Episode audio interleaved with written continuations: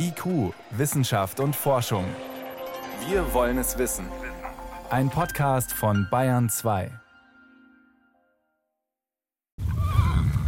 Dieses Bild werde ich, glaube ich, nie vergessen. Als wir auf dem kargen Chachi Dimitar ankommen, grasen vor diesem Raumschiff Enterprise-artigen UFO auf der Bergkuppe eine Herde Pferde mindestens 20 Stuten mit ihren Fohlen vor der betongewordenen Manifestation der Macht und Größe der Kommunistischen Partei Bulgariens, Buslucha.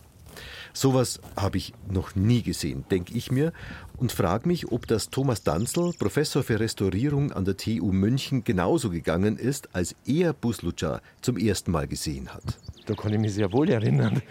Das war wie auf einem fremden Planeten. Wir haben alle gesagt, also das, die Metapher UFO für das ganze Bauwerk von außen ist schon schlüssig. Aber wenn du erst einmal stehst, das ist wie Mad Max, weil das ist natürlich hier die Zerstörung, die den größten Eindruck hinterlässt. Dabei war Buslucha einmal das Vorzeigeprojekt der bulgarischen Kommunisten, ein Parteidenkmal, ein Erinnerungsort an die glorreiche Geschichte Bulgariens, dargestellt im Innenraum auf fast 1000 Quadratmetern Mosaiken.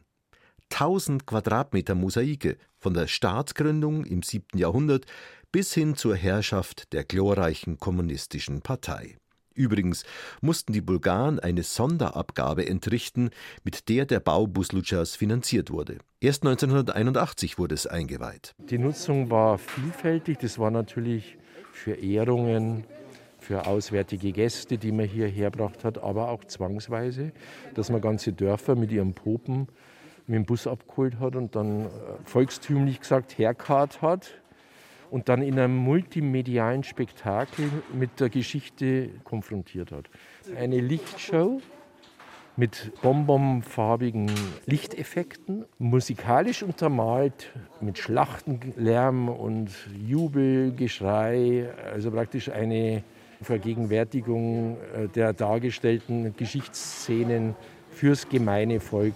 Nach 1989 wird Buslucha sofort stillgelegt und in den Jahren danach schlicht und ergreifend auseinandergenommen. Sprayer, Rave-Partys, Bassjumper.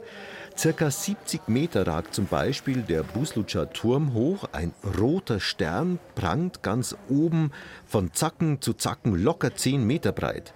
Mit Gewehren ist er zerschossen und in tausend Scherben zersplittert.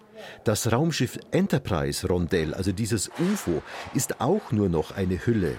Die aquariumartigen Fenster rundherum sind komplett zerstört und das Dach fehlt total. Restaurierungsprofessor Danzl und ich sind inzwischen reingegangen. Wir tragen Schutzanzüge und Helme.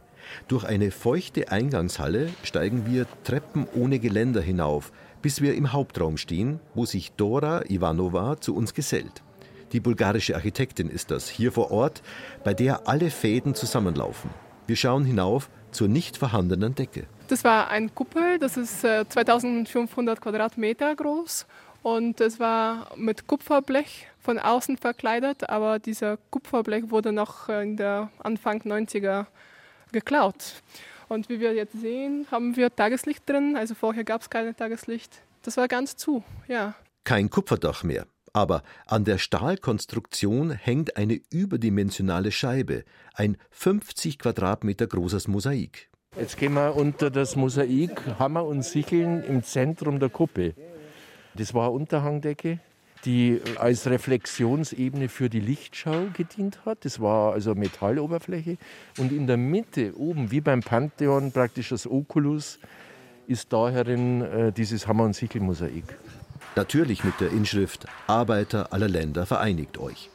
Und darüber wölbt sich der zugegeben wunderbare blaue Himmel Bulgariens. Aber oft genug kommt ja Regen, im Winter Eis und Schnee. Seit Jahrzehnten fegt der Wind durch die Ruine. Das alles wirklich wieder herrichten? Aber das Expertenteam will Buslucha gar nicht restaurieren oder gar in den alten Zustand zurückversetzen. Wir wollen eine kontrollierte Ruine. Wir zweifeln nicht an dem Status einer Ruine. Wir wollen nur den weiteren Verfall verlangsamen, wenn nicht sogar stoppen. Eine Ruine erhalten. Der erste Schritt war, eine Hülle aus Blechdach und Folie rund um die Mosaike zu bauen, um sie zu schützen. An diesem Wochenende untersuchen jetzt die Forscher zu sechst die Drahtaufhängungen des Hammer- und Sichelmosaiks in der Kuppel, die erstaunlicherweise noch recht ordentlich beieinander zu sein scheint. Eine ganze Crew von Forschern aus vielen Ländern sind übrigens hier engagiert. Viele Universitäten sind beteiligt. Auch ICOMOS, das die Vereinten Nationen in Sachen Erhalt von Denkmälern berät. Dringlichster Punkt ist jetzt erstmal ein Dach, dann wäre schon viel gewonnen. Dazu hat Architektin Dora Ivanova eine Stiftung gegründet, die versucht, Geld aufzutreiben. Sie jedenfalls träumt davon, dass Buslucha vielleicht sogar schon im nächsten Jahr wieder für die Allgemeinheit zugänglich wird. Wir haben gezählt, dass in 2021 über 50.000 Menschen hier vor Ort waren. Und das ist ein Jahr der Pandemie. Und das ist ein Jahr, wo man alle wissen, dass das Gebäude zu ist, dass man nicht reingehen. Und trotzdem gibt es tagtäglich Leute, die hier vor Ort sind und die jedes Mal bitten, dürfen wir bitte reingehen. Sie dürfen aber nicht. Sie dürfen nicht. Und ich muss das tausendmal am Tag sagen, sie dürfen nicht reingehen. Und ich glaube, das, das muss sich ändern. Man sieht dieses imposantes Bild und man weiß nicht, was dahinter steht. Und das könnte problematisch und manipulativ sogar sein. Deswegen, ich glaube, es ist sehr, sehr wichtig, dass man Informationen gibt.